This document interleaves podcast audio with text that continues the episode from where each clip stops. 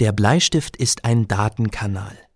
Mit der Bleistiftspitze wird das Gedachte in Form gebracht, zum immer wieder Nachlesen. Ich greife gerne zum Bleistift, auch wenn es vielleicht etwas unzeitgemäß ist.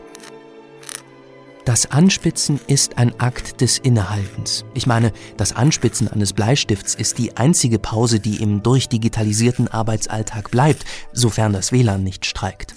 Und außerdem Anspitzen motiviert. Ich sehe am Ende das Ergebnis. Zuerst noch stumpf, ist das Schreibwerkzeug jetzt wieder zum präzisen Einsatz bereit, bereit, neue Ideen aufs Papier zu übertragen. Der Spitzer ist also nicht nur ein Anspitzer, sondern auch ein Anstifter. Mine abgebrochen. Toll. Da ist guter Rat teuer. Der Cartoonist David Rees ist Profi in Sachen Stifte anspitzen. Seine Klienten schicken ihm 15 Dollar und einen stumpfen Bleistift. David Rees spitzt ihn mit größter Sorgfalt und schickt den Stift mit Anspitzerzertifikat wieder zurück. Man könne sich auch den Bleistift andernorts für nur 8 Dollar anspitzen lassen, aber das sei dann eben keine authentische amerikanische Handwerkskunst, meint er in einem Interview. Wer selber Hand anlegen will, dem sei das Buch von David Rees empfohlen How to Sharpen Pencils, also wie man Bleistifte spitzt. Für Unfälle wie die abgebrochene Mine hat sich David Rees Bewältigungsstrategien überlegt. Man soll von der demolierten Mine eines Bleistifts nicht gleich auf persönliche Niederlagen schließen. Oh, na Gott sei Dank, sondern zügig den minenleeren Holzkragen amputieren, die Klinge reinigen und sogleich frohen Mutes erneut den Graphitkern freischälen. Wahrscheinlich gehört schon so ein bisschen ein Gefühl dafür, wann ich beim Spitzen aufhören muss zu spitzen. Wann es gut ist oder wann ich nochmal eine halbe oder eine Dreiviertel der Umdrehung mache, bis der Stift diesen Spitzenzustand hat, den ich brauche, um damit zu arbeiten. Erzählt mir Sandra Kastner, die stellvertretende Leiterin des Stadtmuseums Erlangen. Hier lagert eine kleine Sammlung historischer Anspitzer, darunter Weltkugeln, Hunde und Charlie Chaplin. Sein Kopf ist übrigens nur Zierde und hat keine Funktion, also man muss den Bleistift nicht in Chaplins Ohr stecken oder sowas.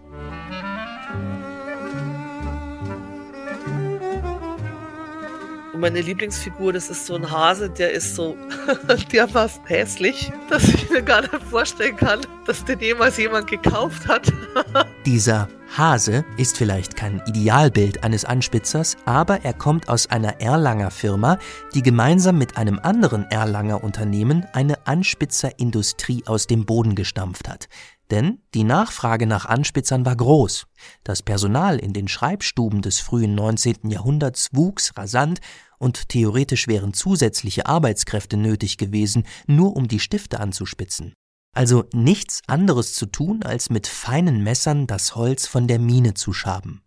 In Frankreich meldete in den 1820er Jahren Bernard Lassimon das weltweit erste Patent zu einem Anspitzerapparat an.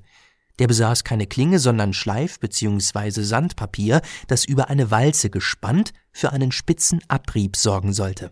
Keine schlechte Idee, aber leider eine ohne große Nachwirkung. Denn dieses Anspitzgerät wurde nur in einem einzigen Pariser Geschäft verkauft.